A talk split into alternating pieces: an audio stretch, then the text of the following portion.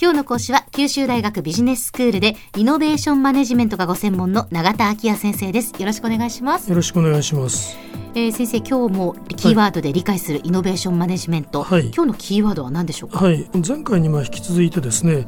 このイノベーションマネジメントの観点から活用できる制度というのを取り上げてみたいと思うんですが、はい。まあ今回はですね、技術移転機関というキーワードを取り上げてみたいと思っています。であのこれはあの英語表現ではあのテクノロジーライセンシングオーガニゼーションっていうんですけれども、まあ、その頭文字を取って TLO と一般的に呼ばれている組織です。ですからまあここでも TLO と呼んでおきたいと思います。はい。でこの TLO はその大学の研究者による研究の成果をまあ特許化して、うん。まあ、それを企業にまあ実施許諾するためのライセンス契約を仲介する、ええ。あるいはまたそのライセンス収入を研究者に還元するといったまあ一連のまあプロセスですね、まあ、そういったあの事務機能を担う組織なんですね。企業と大学をこう結びつけているっていうことあですか？そういうことですね。うんでまあ、つまりその大学の研究成果を企業の新規の事業に結びつけて、うんその事業の収益から研究資金を生み出して、まあ、さらに大学の研究活動をまあ活性化させると、うんそういうサイクルをまあ回していくような組織なんですね。まあ、ですから日本の政府はこれをもともと知的創造サイクルというふうに呼んできました。えはいで企業のイノベーションマネジメントの観点から見ますとこの TLO というのは大学の知識を活用するための、まあ、仲介役としての役割を果たしてくれる、まあ、そういう組織であるということになるだろうと思います。でまあ、こういう TLO の設置というのがあの促進されてきた政策なんですがえ、え。まあ、これはあの米国の政策を手本にしてるんですね。はい。まあ、かつてあの共に上院議員だった民主党のバーチ・バイと、それからあの共和党のロバート・ドールという2人の議員がですね中心になって、まあ、いわばこう超党派的なあの議員による働きかけですね、まあ、それによってあの連邦政府の資金で大学が実施した発明の権利を大学に帰属させるということを目的にしてですね、まあ、1980年に特許法の改正が行われたんですね。はいでこのためにこの2人の名前を取ってバイドール法というふうに呼ばれるようになった法令なんですね。ええこの法令は、まあ、大学によるその研究成果の事業化を促すことをえ目的にしていて、ええまあ、以後その TLO の設置が活発に行われるようになっていったわけですね。はいで、まあ、日本ではこれに約20年遅れて、まあ、類似の政策が取られるようになりました。ええでまずあの1998年に大学等技術移転促進法というものが制定されます。で翌年1999年に国の研究委託のまあ成果をこう受託者に帰属させる日本版バイドール条項というふうに呼ばれるものを含んでいる産業活力再生特別措置法というまあ法令が制定されました。はいでこれによってまあ日本でもその政府による承認 TLO というのが相次いでまあ設置されるようになりましたしでこの承認 TLO の数はですねえ2010年の時点ではまあ46機関を超えるとそういう状況にもなっていったんですね。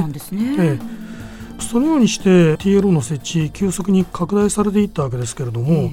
まあ、その多くはかなり厳しい経営状況に直面していたんだということが知られています。で2010年までのこう実績データに基づいてですね文部科学省と経済産業省が、えー共同で作成した資料があります。はいまあこれによりますと2009年度の時点でえーライセンス収入が人件費やらこの特許関係費で見た費用を上回っている黒字になっている期間というのは、まあ、わずかに6期間に過ぎないとで、まあ、非常にこういう厳しい経営状況だったわけですけどもそねまあ、その原因は何だったんだろうかということがまあ問題視されてもきました。ええまあ、実はその大学等技術移転促進法が制定されてから、まあ、そのわずか5年後の2003年にですね文部科学省の大学知的財産本部整備事業というものが始まってるんです。でこれによってあの各地の有力大学がその学内に知的財産本部を設置して、まあ、知財に関する活動を独自にこう行うようになっていったんですね。まあ、そのためにその TLO の存在理由が薄れたということが、まあ、その理由として指摘されることもあるんですね。はいただ、まあ、その実際 TLO によってはそういう原因があの赤字経営の主要な理由だったっていう期間もあるんだろうと思いますけれども、うん、まあ、知財本部とのこうコンフリクトって言いましょうかこの対立とか葛藤とかですねそういうものを抱えているとは思えないようなケースも結構あるわけですね。はい、でそういうものを含めてもなお非常に多くの TLO が赤字経営だったということを考えますと、うん、もっと本質的な理由があったんだというふうに推測できるわけです。はいでまあ、そもそもあの TLO の経営が厳しいっていう状況は実はその本家の米国でも同様なんですね。そうなんですね。その本質的な理由っていうのは何なんでしょうか、うん、先生？そうですね。まあちょっとあのこれは私自身もいろいろな実証研究の中で検討してみたことがあるんですが、結論的なことだけ申し上げると。もともとその大学の研究者っていうのは特許の取得を目標にした研究開発を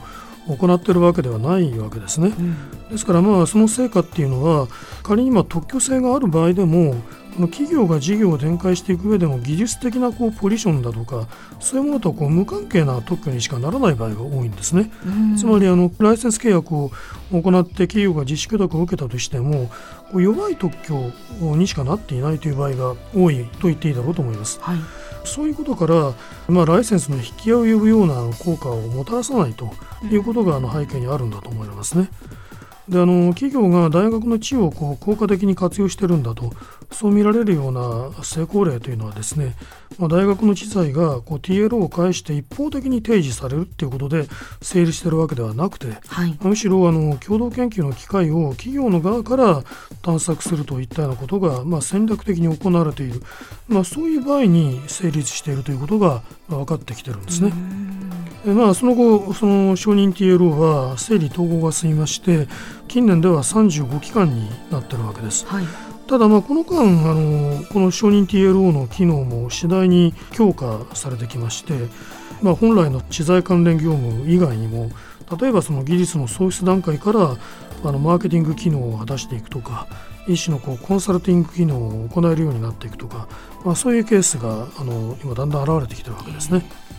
ですから、まあ、企業のイノベーションプロセスにおいて TLO が重要なパートナーになっていくっていうのは、まあ、むしろこれからのことだと言っていいのかもしれないですね。うん、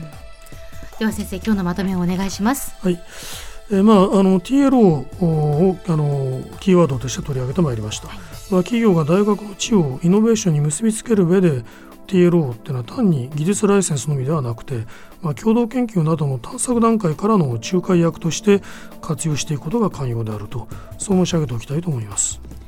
今日の講師は九州大学ビジネススクールでイノベーションマネジメントがご専門の永田昭也先生でした。どうもありがとうございました。ありがとうございました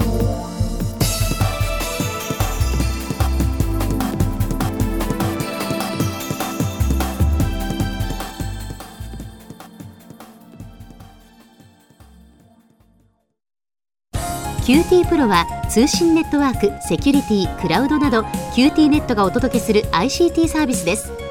九州中に展開した光ファイバー網を基盤に一番身近なビジネスパートナーとして九州の企業自治体の皆様をサポートします。